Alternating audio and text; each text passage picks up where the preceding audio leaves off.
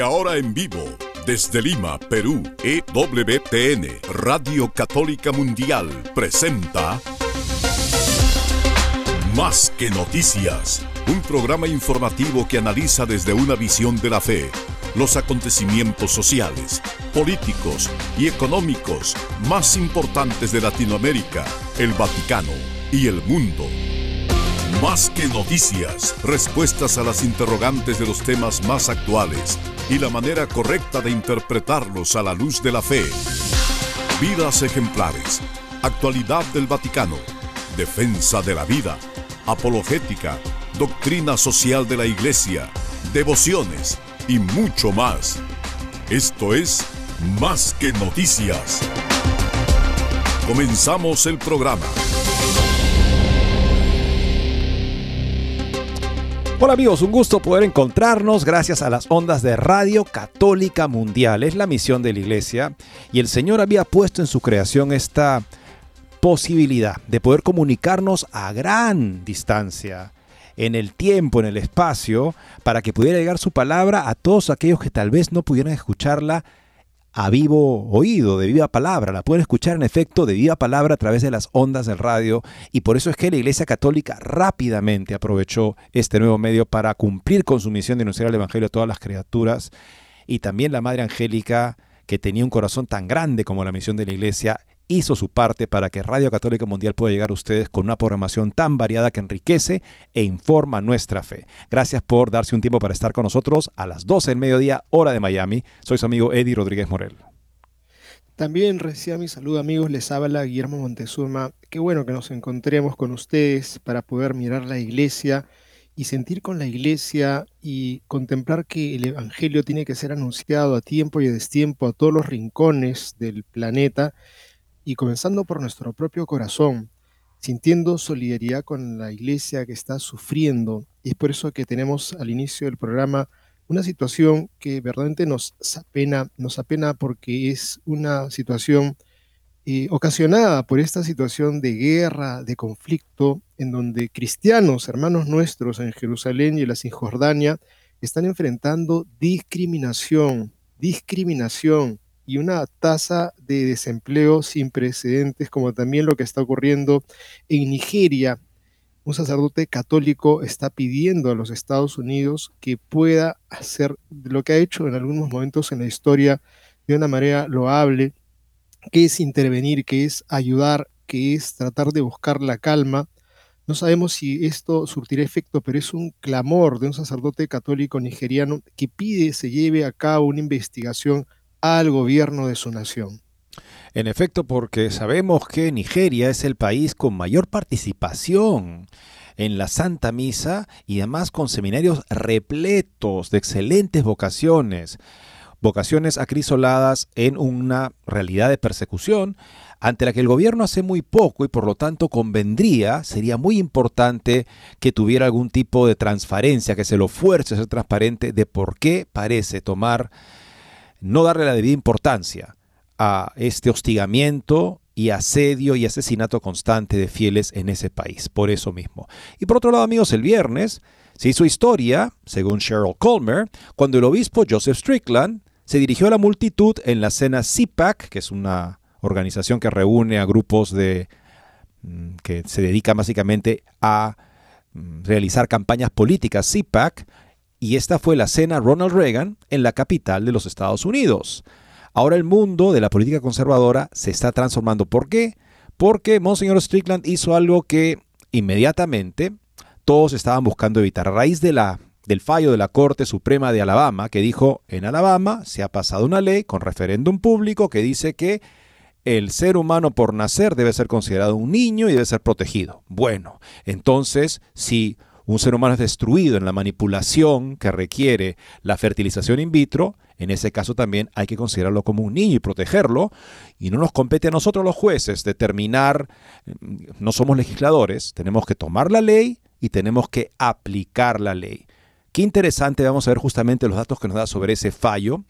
Y cómo eh, Strickland, si bien el candidato Trump y todos los candidatos republicanos, al menos los que están, los que han llegado a hablar de este tema, habría que ver finalmente qué dice Ron DeSantis, no creo que se expresado al respecto, todos inmediatamente salieron al ruedo para decir que no, que la fertilización in vitro es muy importante, que hay que defenderla porque le da la felicidad de tener hijos a las, a las familias, pero como si no tuvieran una posición provida justamente ese partido, donde no saben de qué trata este tema, no saben que requiere la destrucción sistemática de seres humanos concebidos en el laboratorio, Joseph Strickland tuvo la valentía de mencionar ese tema de manera que se ha convertido en un nuevo tema más claro en el compromiso de las personas que luchan por la vida también al interior del Partido Republicano. Vamos a convertir esta interesante nota.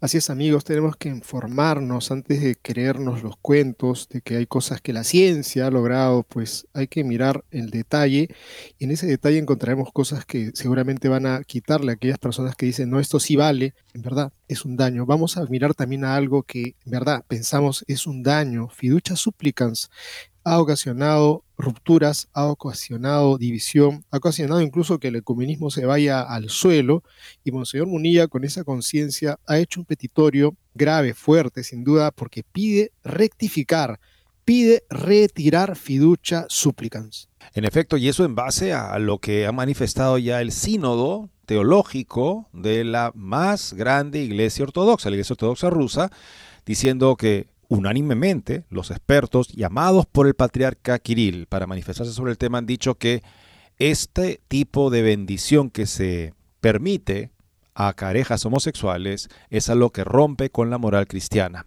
No por nada. También Monseñor Munilla toma posición y esperemos que siga siendo ocasión para que muchos lo hagan. Y Carlos Esteban, que es editor general de Info Vaticana, tiene un interesante comentario el día de hoy eh, con respecto a fiducia súplica. Dice, no es la homosexualidad es la supervivencia de la iglesia, porque sí, la iglesia, como se debe entender con fiducia supplicans, ya no ve tan mal la relación homosexual, sino que más bien está dispuesto a bendecir a parejas cuya relación se define justamente por la homosexualidad practicada. En ese caso, amigos, la iglesia parecería que lo que enseñaba ayer con tanta claridad, hasta solo el 2001 con tanta claridad, 2021, perdón, con la anterior declaración de la Congregación de la Doctrina y la Fe, ahora podría ser todo lo contrario en un par de años. En ese caso, ya no habría razón para decir que la Iglesia es la fuente, el medio por el cual Dios ha querido ser conocido por la humanidad con esa característica de infalibilidad que podría cambiar lo que anteriormente era su doctrina. Muy interesante este comentario. Amigos, y también África, pues así la mencionó el Papa Juan Pablo II, casi proféticamente sorprendería al mundo y sin duda las noticias de persecución son tremendas, esas no nos acaban de sorprender, pero sí nos sorprende la vida, la vocación, la, el crecimiento bollante de vocaciones de muchas personas que quieren consagrar su vida a Cristo, nos llena de esperanza y nos produce también algo que eh, le ha producido al cardenal Sará pues una alegría y un orgullo de una u otra manera. ¿Ante qué cosa? En concreto, ante la respuesta que ha tenido todo el episcopado africano, salvo algunas contadas excepciones de origen europeo, pero el resto de africanos manifestó su rechazo hacia fiducia supplicans. Y tenemos también, junto con esta nota, algo que eh, viene desde la zona de Holanda, es el obispo Mutzerts, Bob Mutzers, que eh, ha dicho lo siguiente, en 2000 años nunca habíamos visto a tanta gente oponerse a una declaración romana. Es una entrevista, amigos, que tiene un contenido muy potente, muy fuerte, que seguramente van a ustedes a sacar muchas conclusiones y de compromiso, sobre todo porque nuestra iglesia está en las manos de Cristo, pero también de otra manera el Señor nos ha pedido remar. Es lo que nos toca a todos y este valiente obispo tiene muchas cosas que van a edificar. La falsa misericordia es cruel porque abandona a las personas a su situación de manipulación por una cultura depredadora, que es esta cultura, anticultura de la revolución sexual. Lo veremos en un par de notas, por ejemplo, sobre una pareja, ellos cristianos, a la cual le ha quitado su hijo, al parecer, porque ellos no respetaban el deseo de este hijo de considerarse una niña, esto en el estado de Indiana. Y por otro lado, amigos, la ciencia sale en defensa cuando lamentablemente algunos obispos parecen titubear con respecto a niños como estos. Un estudio, publicado ahora también y comunicada la nota por voto católico, establece que la afirmación de género, o sea, el querer ayudar, entre comillas, al jovencito o la jovencita a identificarse con un sexo diverso al sexo de nacimiento, no reduce el suicidio juvenil. El gran argumento que se dice, ¿quiere usted un hijo hija o quiere usted un hijo muerto? Y ante eso los padres dicen, bueno, quiero un hijo que sea hija para que no esté muerto. Mentira, este nuevo estudio lo establece y vamos a compartirles con ustedes la nota de voto católico. Con esto y más regresamos después de una breve pausa. No se muevan de EWTN, Radio Católica Mundial. Enseguida regresamos con Más que Noticias.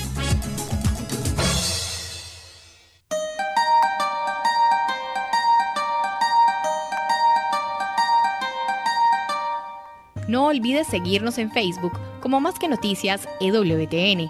Allí podrás encontrar las noticias que tratamos día a día en el programa. Además, pueden escribirnos con sus comentarios o sugerencias.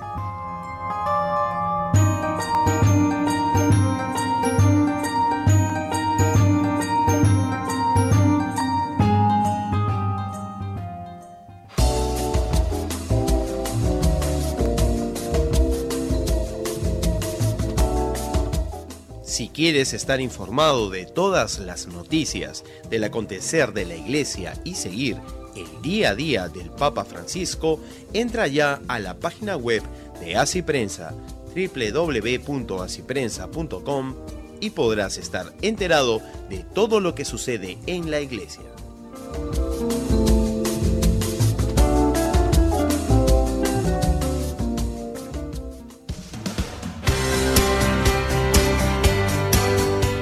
Ya regresamos en EWTN, Radio Católica Mundial, con su programa Más que Noticias.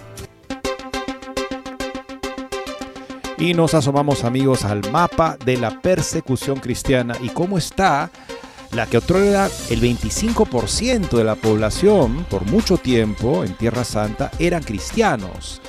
Ya no es el caso. Cristianos en Jerusalén, la ciudad santa y Cisjordania enfrentan discriminación y tasas de desempleo sin precedentes. Esto según un informe reciente de ayuda a la Iglesia Necesitada Internacional. Estas cuestiones son los mayores desafíos a los que se enfrentan los cristianos en Cisjordania y Jerusalén, afirma Ayuda a la Iglesia Necesitada en un comunicado de prensa. Los cristianos en Tierra Santa están experimentando una situación terrible a medida que la guerra en Gaza y la escalada de tensiones entre israelíes y palestinos continúa pasando factura. Según Ayuda la Iglesia Necesitada, la tasa de desempleo en Tierra Santa ha alcanzado un récord sin precedentes del 72%. La región sufre una crisis económica generalizada que deja a numerosas familias en la lucha por la simple supervivencia después de perder sus fuentes de ingresos debido a la parálisis total del sector turístico, los despidos masivos y las severas restricciones a la libertad de movimiento, informó Ayuda a la Iglesia Necesitada. Por otro lado, la decisión de las autoridades israelíes de sustituir a los palestinos en el mercado laboral ha creado un problema a largo plazo. Se espera que más de 80.000 trabajadores indios lleguen al país para ocupar puestos de trabajo que antes ocupaban los palestinos. Esta afirmación que circula en los medios de comunicación israelíes ha sido confirmada por ayuda a la iglesia necesitada por varias fuentes locales y podría estar relacionada en parte con una represalia por los atentados del pasado mes de octubre, destinados a aislar y marginar a palestinos cristianos y musulmanes por igual. Ayuda a la Iglesia Necesitada es una fundación internacional que ha proporcionado ayuda de emergencia a cientos de familias en Tierra Santa en cooperación con el patriarca latino de Jerusalén, el cardenal Pierre Batista Pizzabala. Esta ayuda incluye medicamentos, subsidios de alimentos y asistencia financiera para facturas de servicios públicos vencidas. Una fuente local que prefirió permanecer en el anonimato dijo Ayuda a la Iglesia Necesitada lo siguiente. Desafortunadamente, la relación de confianza entre Israel y los palestinos se ha roto y es poco probable que se restablezca en las próximas décadas. Esto tendrá un efecto profundo sobre la comunidad cristiana en Tierra Santa. Los cristianos palestinos también se enfrentan a índices cada vez mayores de discriminación por su fe, según ayuda a la iglesia necesitada. Y esto, amigo, siendo que los cristianos no figuran en ningún índice de atentados terroristas, son la presencia pacífica de la región. Lamentablemente, Israel está aplicando una medida bastante torpe y grosera para, en efecto, perseguir a los cristianos que no hacen nada junto con personas que podrían tener simpatías con sus atacantes de Hamas. Estoy seguro que los cristianos palestinos, por su propia fe, los que son verdaderamente cristianos, repudian en conciencia cualquier atentado contra personas inocentes e indefensas, que en efecto, en este caso, también son la comunidad cristiana frente al Estado de Israel. La presencia en la zona de grupos con elementos cada vez más radicales complica aún más nuestra situación. Los cristianos están atrapados entre dos frentes, una posición particularmente vulnerable, confirma la fuente de CACN de ayuda a la iglesia necesitada, en referencia tanto a judíos ultraortodoxos como extremistas musulmanes en diferentes partes de la región. En Jerusalén, sacerdotes, peregrinos cristianos y personas religiosas han experimentado repetidos casos de abuso verbal dirigidos a ellos, señaló ayuda a la iglesia necesitada. ¿Por qué? Porque lamentablemente hay un prejuicio anticristiano por parte de algunos ciudadanos israelíes eh, por razones religiosas, tienen un prejuicio anticristiano, y ahora la guerra contra Palestina parece simplemente empujarlos a empezar a expresar esto de una manera más franca, más abierta, cuando finalmente lo que están expresando es una tremenda injusticia contra una parte de la población de Tierra, de tierra Santa, que es seguramente el factor de mayor armonía y equilibrio que les queda, y sin el cual la guerra de todos contra todos parece ser la única alternativa. Y amigos, es que llevar una cruz en esas tierras puede traerte problemas, incluso para aquellos que han nacido en esa nación. Tenemos que poner en nuestras oraciones a los cristianos y que pronto vuelva la paz en esa tierra que es Tierra Santa. Un sacerdote católico nigeriano se dirigió a la administración Biden el mes pasado durante su discurso en un evento internacional sobre libertad religiosa pidiendo al gobierno de Estados Unidos que investigue a Nigeria por su persecución de cristianos. Durante su discurso en la cuarta cumbre internacional anual de la libertad religiosa, el padre Ambrose Ekereku llamó la atención sobre la yihad sistemática, el genocidio y la limpieza étnica que el grupo étnico musulmán conocido como los Fulani está llevando a cabo contra los cristianos nigerianos. La situación en Nigeria no es nueva, afirmó Ekereku. Lo que está pasando no es nuevo. Como informamos anteriormente, dice la nota de voto católico, la tensión histórica entre los agricultores cristianos y el grupo étnico de mayoría musulmana los Fulani, se ha exacerbado entre los últimos años y ayuda a la Iglesia Necesitada Internacional registró al menos 119 ataques contra cristianos solo en 2023. Los ataques yihadistas más recientes contra cristianos que viven en el estado de Plateau en Nigeria durante la Navidad dejaron más de 150 muertos. Ekereku también respondió a las afirmaciones de que el aumento de la agresión entre los dos grupos se debe al cambio climático, diciendo no lo es. Lo que está ocurriendo es la yihad. No se trata de enfrentamientos entre agricultores y pastores. Ekereku señaló que los fulani llegaron a Nigeria desde Senegal y Mauritania en el siglo XIX para llevar a cabo conquistas islámicas en la región. Aunque los esfuerzos coloniales británicos interrumpieron a los fulani entre 1900 y 1960, los fulani afirmaron que los británicos le devolvieron Nigeria. Ahora han continuado con esa yihad, dijo el sacerdote. Esos terroristas están secuestrando, violando, mutilando y masacrando a los nigerianos. Esto no se detendrá a menos que la comunidad internacional venga en ayuda nuestra. Si dijera lo que estoy diciendo ahora desde el púlpito de Nigeria, vendrían a buscarme al momento siguiente, continuó, me matarían. Nigeria, dijo Ekereku, debería rendir cuentas porque hay personas en el gobierno y en los servicios de seguridad que son cómplices de la violencia, concluyó, afirmando que el gobierno estadounidense y la comunidad internacional deberían tomar medidas y detener estos asesinatos. Y nos ponemos a pensar, amigos, ¿el presidente Biden, su administración, hará algo por Nigeria? Si este tipo de asedio, como lo presenta este sacerdote en un evento, justamente en los Estados Unidos, no es razón para que Estados Unidos intervenga, entonces este discurso de libertad religiosa y derechos humanos es una letra muerta que hay que sacar en vez de vez en cuando del armario para que te tome fotos la prensa y luego volver a guardarla porque no significa nada, de hecho, en la política. Veamos ahora, amigos, una interesante nota que nos habla de eh, lo que ha sucedido recientemente en Washington. Monseñor Joseph Strickland participó en la reciente cena CPAC, es una organización, una, una reunión de grupos que hacen eh, trabajo político para el Partido Republicano. Esta cena, Ronald Reagan, este, el Monseñor Joseph Strickland, luego de que, por ejemplo, el presidente Trump había dicho que la fertilización in vitro es algo muy bueno y nosotros tenemos que respaldar el derecho de las familias para poder tener un hijo. Con todo esto demostró la ignorancia, al menos la ignorancia, que tienen él y muchos otros políticos se alinearon con el señor Trump. Veamos cómo esta nota nos ilumina también sobre lo que está en juego y la tarea importante, Monseñor Joseph Strickland, seguramente uno de los pocos obispos que se atrevió a tocar el tema en medio de una reunión en la que todos se consideraban de alguna manera moralmente superiores por ser pro vida. Bueno, si son pro vida, entonces no podrán estar a favor de que se produzcan y descarten seres humanos en el laboratorio. La nota es de Cheryl Colmer. El viernes se hizo historia cuando el obispo Joseph Strickland se dirigió a la multitud en la cena CPAC, Ronald Reagan, en la capital del país. Ahora el mundo de la política conservadora se está transformando. En la mesa de la cocina el viernes por la noche, con los platos de la cena todavía en el fregadero, la casa en oscuridad porque el sol se puso mientras yo no estaba prestando atención, vi cómo se desarrollaba la historia en la pantalla de mi computadora.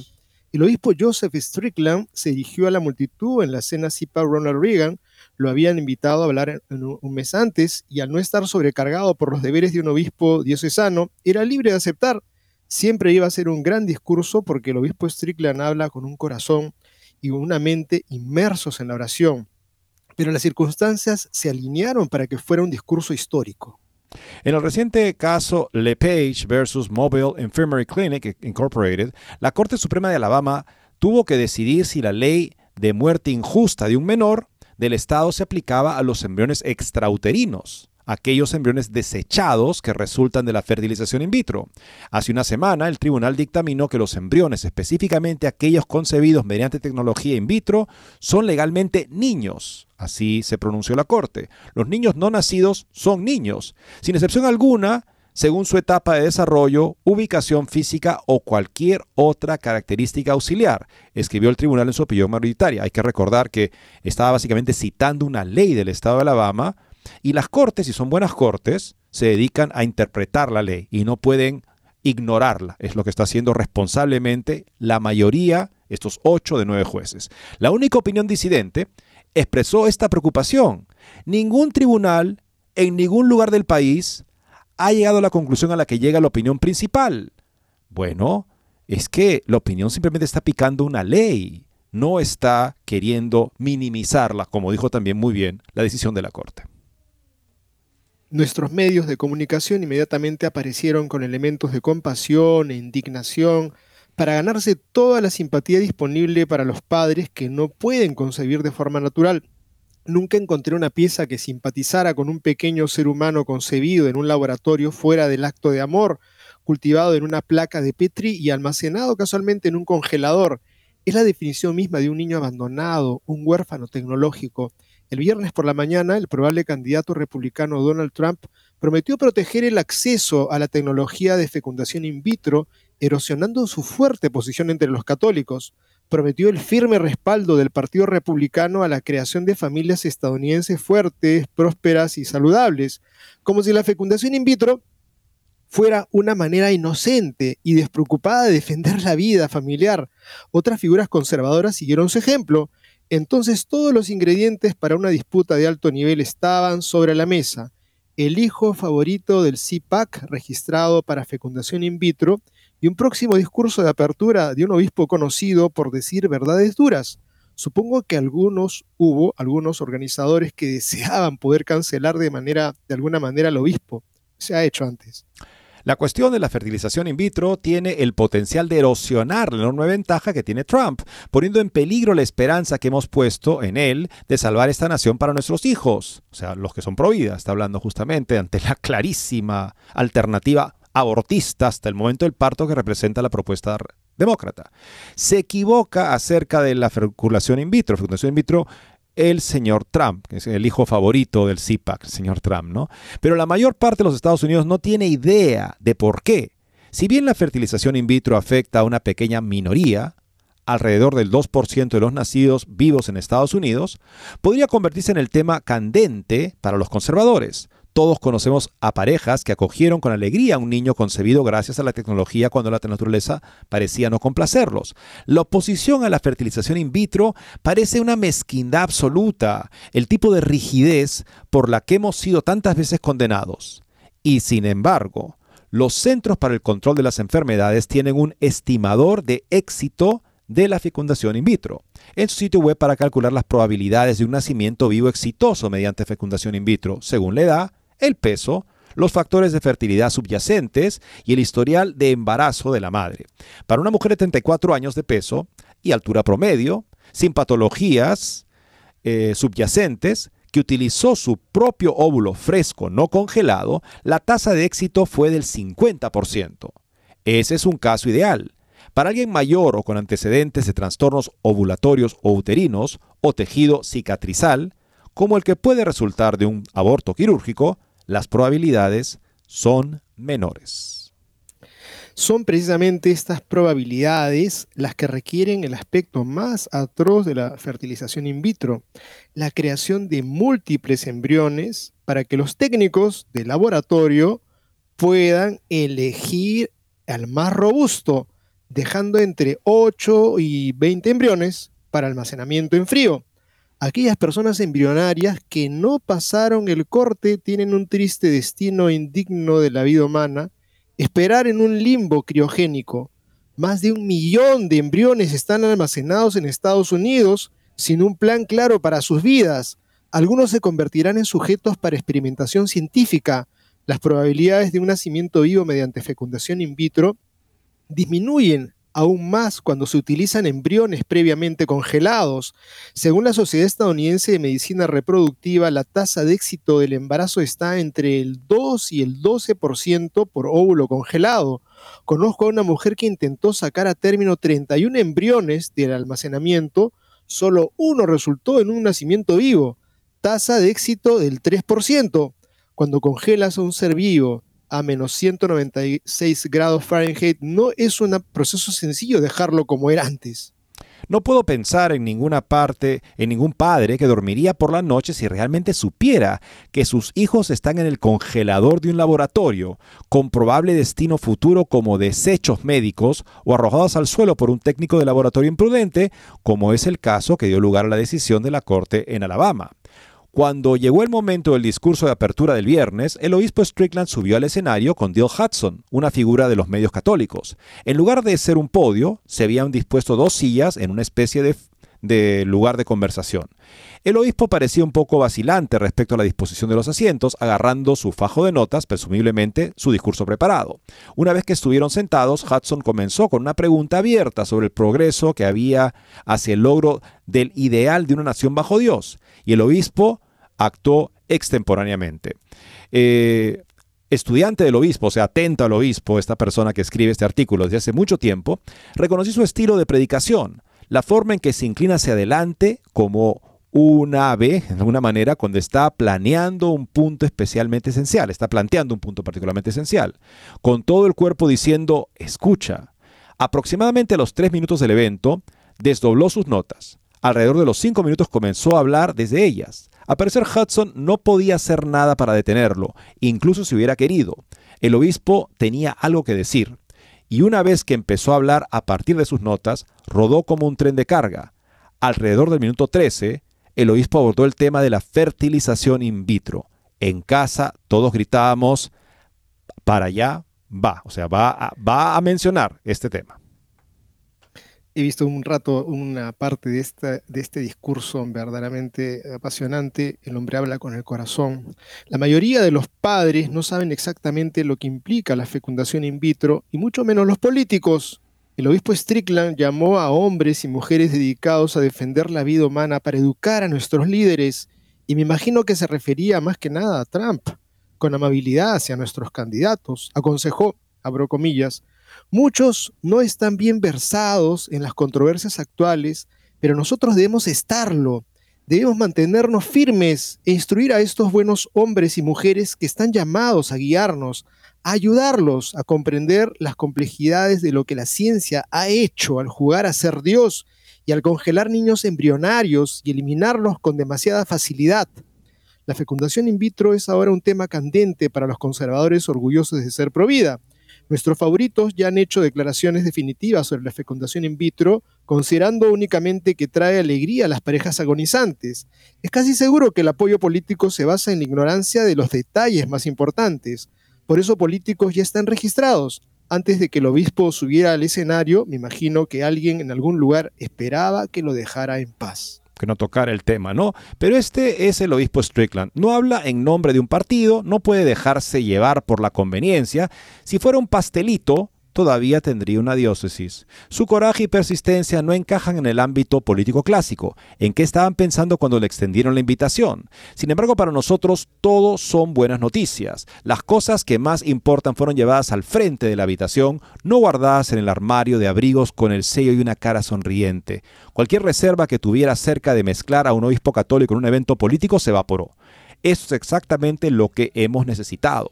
Es lo que ha faltado en la mayoría de los aspectos de nuestra vida pública. La expresión clara de la verdad frente a las cuestiones más espinosas, las cuestiones que pueden ganar o perder elecciones.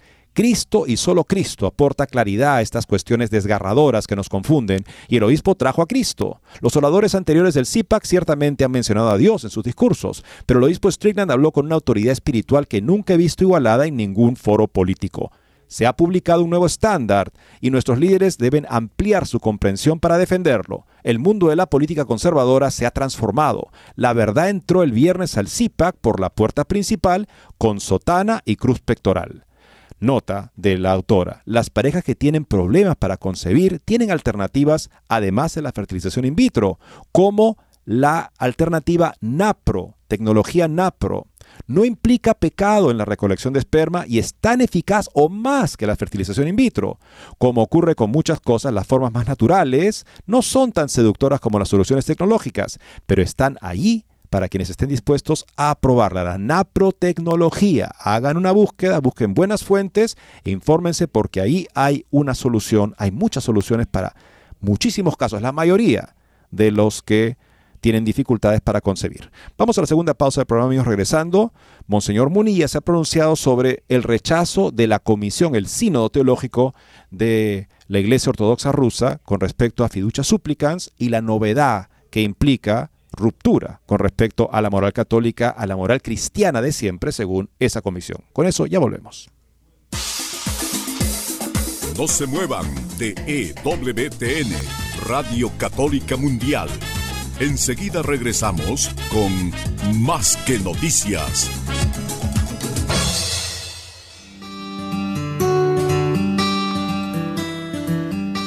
En la página web de EWTN podrás encontrar los programas de EWTN Radio y Televisión. Solo tienes que descargar los podcasts y así encontrarás tus programas preferidos Recuerda en www.ewtn.com.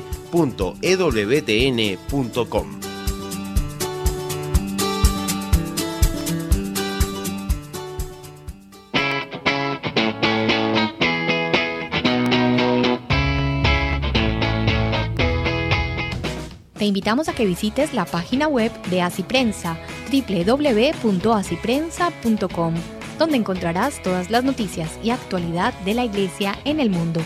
No lo olvides, www.asiprensa.com.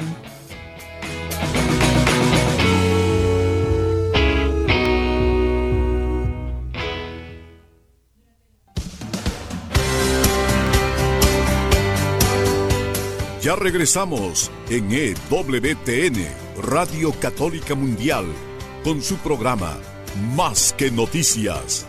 Para comunicarse en vivo con Más que Noticias, nos pueden llamar desde Estados Unidos al teléfono gratuito 1-866-398-6377 y desde cualquier parte del mundo al 205-271-2976.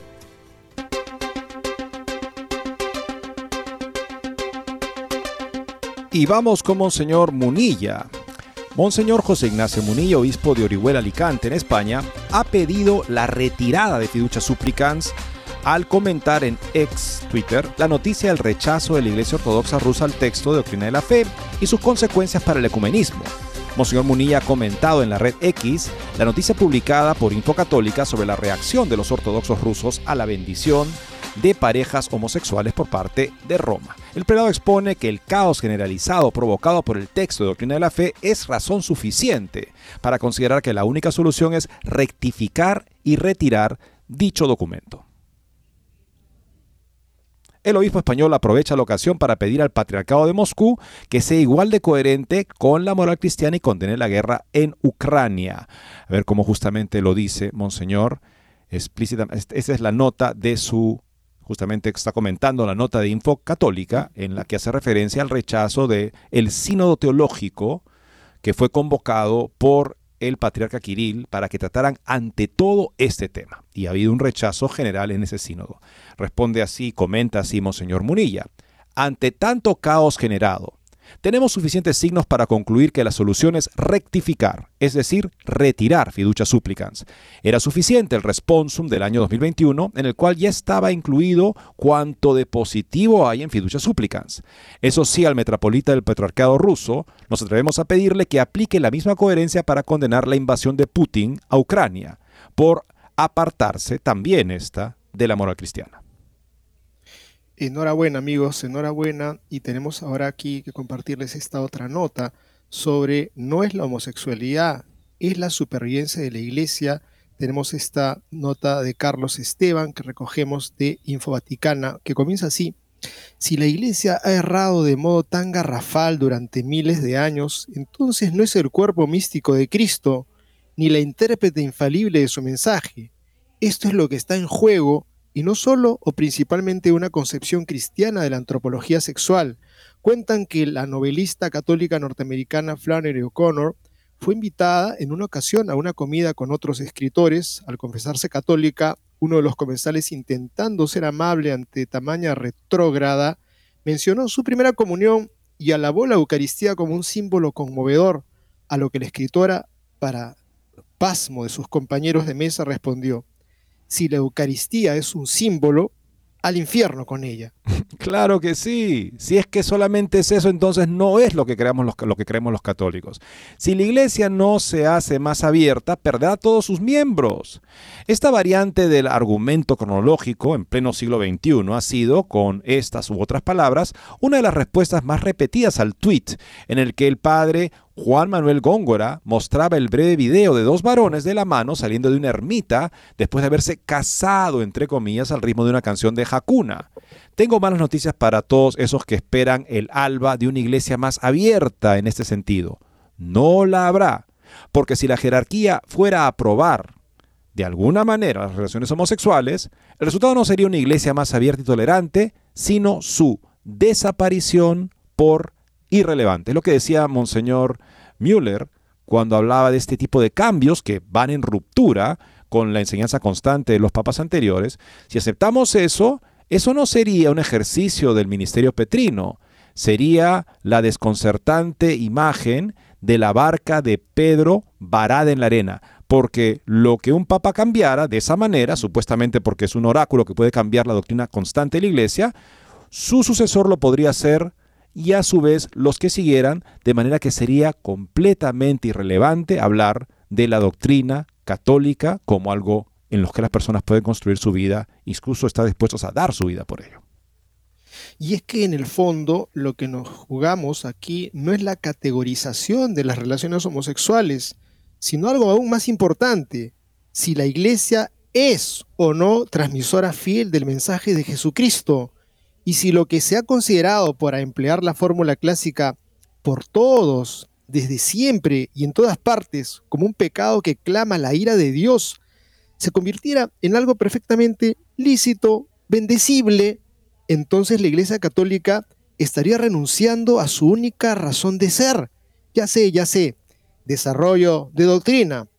¿Cuánto daño ha hecho ese concepto, pese a ser con buena fe tan fácil de entender? El verdadero desarrollo de doctrina significa lo que cualquier otro desarrollo o evolución. Desarrollar algo no puede significar la negación de ese algo. En realidad, significa que hay aspectos del dogma en los que no se ha profundizado suficientemente y que al hacerlo se expande su comprensión y se gana en precisión.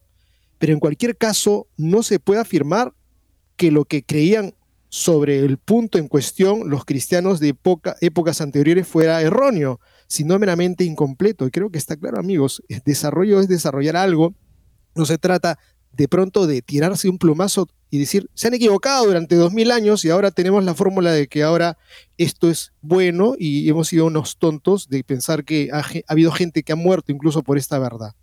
Esta, esta, manera de interpretar el desarrollo como algo que puede contradecir lo que se ha dicho, siempre y cuando lo, lo llame desarrollo, es algo que no respeta verdaderamente la más mínimo, el más mínimo análisis racional. La iglesia no nos invita a el absurdo cuando nos presenta la fe. Hay dos verdades que superan absolutamente la razón humana y no podría haberlas alcanzado la razón humana.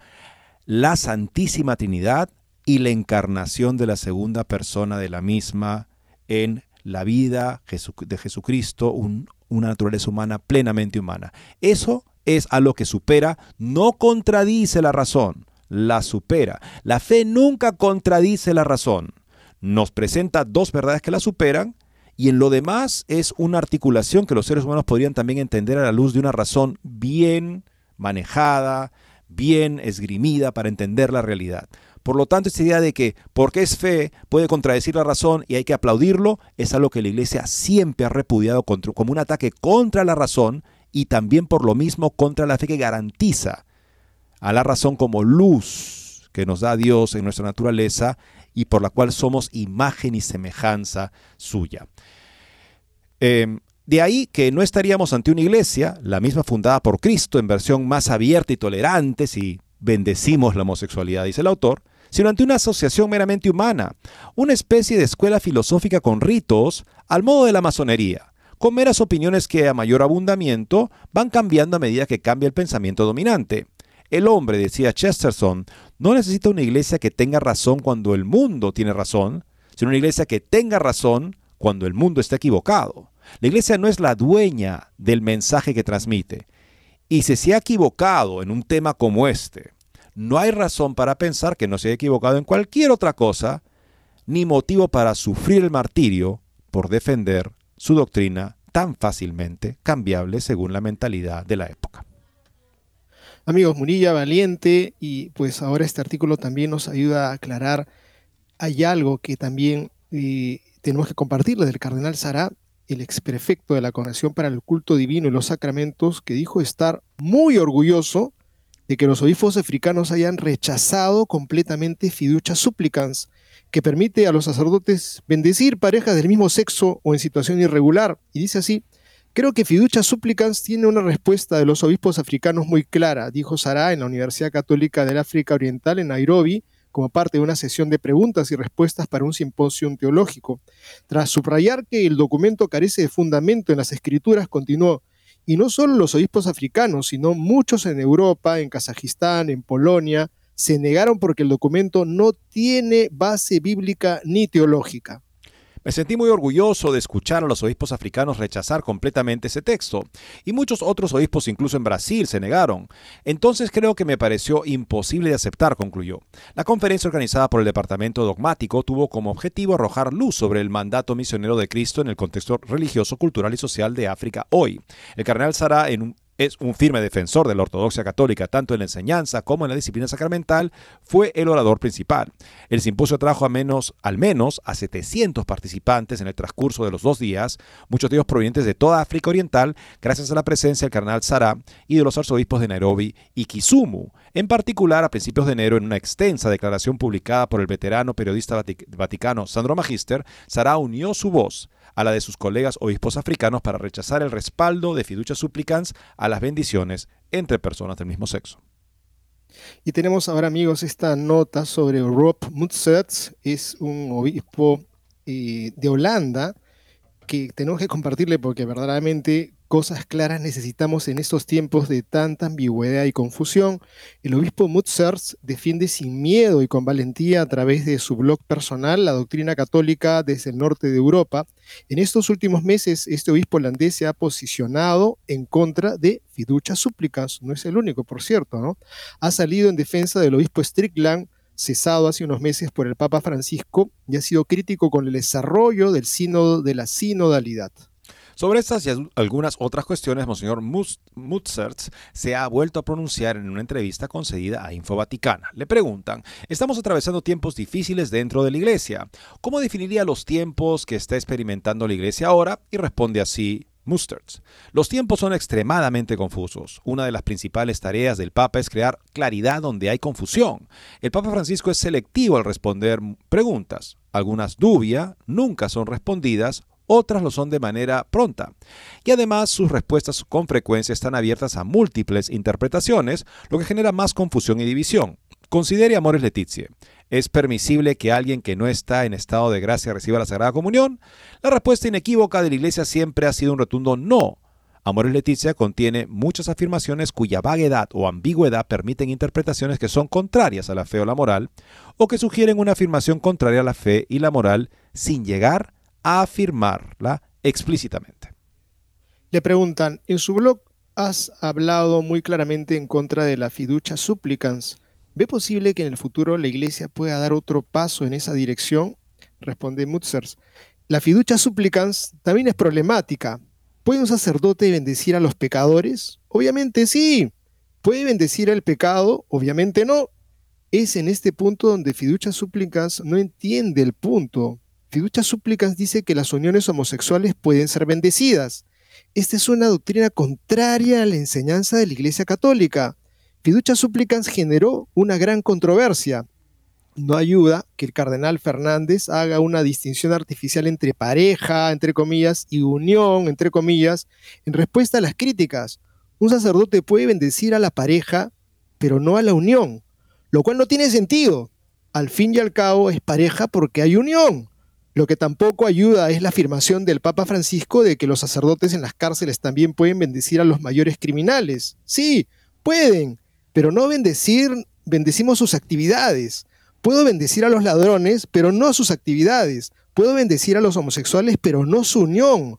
No descarto que el Papa Francisco dé nuevos pasos en la dirección que ha tomado, pero también sabemos que donde no hay continuidad hay una ruptura con la tradición.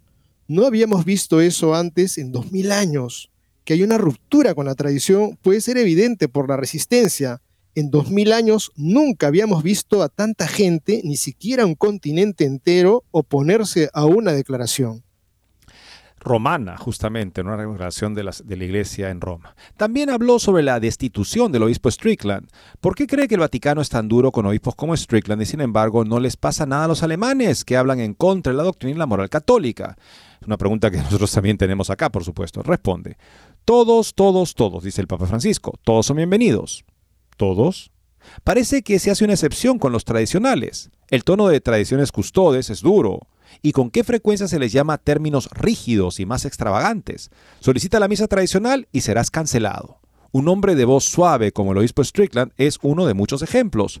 Los obispos alemanes y belgas que abogan una y otra vez por cambios en la doctrina y la moral de la iglesia son tratados con amabilidad. Marca este tipo de mm, trato diferenciado hacia los progresistas heterodoxos, contrarios a la doctrina, y hacia los que la tratan de defender el actual pontificado. Le preguntan, el próximo mes de octubre concluirá el sínodo de la sinodalidad ¿Cree usted que puede salir algo bueno de esto? El sínodo sobre la sinodalidad continúa. La sesión anterior, que duró un mes completo, no produjo nada concreto. El documento de más de 40 páginas muestra una sucesión de generalidades, lenguaje confuso y descripciones confusas sobre el acompañamiento y las personas que luchan con su orientación sexual. Esto no podría ser de otra manera cuando no hay agenda y todo es negociable y solo nos permite escuchar. Espero que la próxima sesión tenga resultado similar. O sea, lo mejor que se puede esperar actualmente eh, en la iglesia es declaraciones ambiguas. Y eso anteriormente era lo que jamás se toleraba, porque cuando alguien recurre a Roma es para que hable con claridad sobre lo que está bien y lo que está mal, de manera que toda la iglesia tenga esa respuesta y pueda elegir ¿no? Este, defender la verdad. Pero cuando te manifiesta de una manera que podría ser interpretado por los que defienden la doctrina, y entonces los que lo defienden y dicen, ah, mire, qué bueno, se puede interpretar bien, ok, pero también se puede interpretar mal. En ese caso, lo que Roma está haciendo es generando división. Y si algo, si una misión tiene justamente Roma, es ser la garante de la unidad en la verdad. La ambigüedad es enemiga de la verdad. Le preguntan, la descristianización y el secularismo avanza por toda Europa. ¿Cuál cree que es la solución para que Europa vuelva a ser un continente católico? Le preguntan y responde así. En El hombre eterno, Chesterton describe las cinco muertes de la fe, los cinco momentos de la historia en los que el cristianismo estuvo condenado a desaparecer. Chesterton menciona, primero el imperio romano, segunda, la época en que los ejércitos islámicos conquistaron el Medio Oriente y el norte de África, Tercera, la Edad Media cuando el feudalismo desapareció y surgió el Renacimiento. Cuarto, la época en que los antiguos regímenes de Europa desaparecidos y los tiempos convulsos de las revoluciones y finalmente, quinto, el siglo XIX, el siglo de Marx, Darwin, Nietzsche y Freud. A cada crisis le siguió un tiempo de renovación, un tiempo de renacimiento. Cada vez la fe parecía ir a los tiburones, pero cada vez fueron los tiburones los que no sobrevivieron. Cada vez el resurgimiento fue totalmente inesperado. Incluso ahora la iglesia parece estar llegando a su fin, pero podría resultar diferente. La ortodoxia ha sido normalmente la respuesta que ha anunciado la recuperación. Por supuesto, siempre hay voces que piden adaptarse a los tiempos. La iglesia ciertamente debería hacerlo, siempre que no implique una adaptación en la fe. En cualquier caso, la solución no es bajar el listón, simplificar la fe. Agradar al mundo secular siempre termina en la evaporación de la fe. La Iglesia siempre ha sobrevivido donde permaneció su identidad, a través de la reforma, la purificación y la revitalización. Quizás la implosión financiera esté ayudando a volver al núcleo. Quizás la Iglesia no se encuentre en tan mal estado. La Iglesia ya no tiene una posición central en el espectro del poder social. La Iglesia ya no tiene poder. Así mientras que antes un párroco podía hablar bien para conseguirle a un feligrés una plaza en un asilo de ancianos, esos días han quedado atrás. El poder tampoco es algo que deberíamos querer tener. El mismo Jesús fue muy claro. Vosotros sabéis que los líderes mundanos muestran su poder, pero entre vosotros no debe ser así. La iglesia ha sido empujada a las márgenes de la sociedad. Creo que eso es algo bueno. En su época, San Francisco, que vivió la pobreza evangélica hasta todas sus consecuencias, causó más florecimiento en la iglesia que cualquier prelado influyente. De manera similar, en nuestro tiempo, el trabajo supremamente servil y desinteresado de la Madre Teresa y sus hermanas ha creado más atención y buena voluntad para Cristo y su iglesia que toda la influencia social que la iglesia tuvo en los años del rico catolicismo romano. La iglesia ya no tiene que servir a los intereses del gobierno, de la mayoría para que ya no tenga que hablar en boca de nadie. Puede defender a su manera contraria a favor de los impotentes, de los marginados, de los discapacitados, de la vida no nacida, de todos aquellos que no tienen voz. La iglesia puede volver a abrirse a la palabra de Jesús. No debéis gobernar sino servir. La iglesia no debería desempeñar el papel de rey, sino más bien el de bufón de la corte. Perdonamos lo imperdonable, ponemos la mejilla a los hambrientos de poder, nos atenemos a posiciones porque creemos que en ellas creemos en ellas cueste lo que cueste. La iglesia podría nuevamente dejar claro de qué se trata al final. La salvación de las almas. Nada más acercará a la iglesia al Evangelio. Y eso es la victoria. Y entonces hay oportunidades de crecimiento. Finalmente le preguntan. Para algunos obispos y cardenales acusan a otros de crear división dentro de la iglesia o de atacar al Papa por defender verdades elementales de la fe o por expresar opiniones diferentes a las del Papa. Informar al Papa que tal vez podría tener que cometer un error es romper la unidad y responde Mustertz. No son todos aquellos que defienden la verdad o de la fe o expresan opiniones diferentes a las que dice el Papa quienes crean división.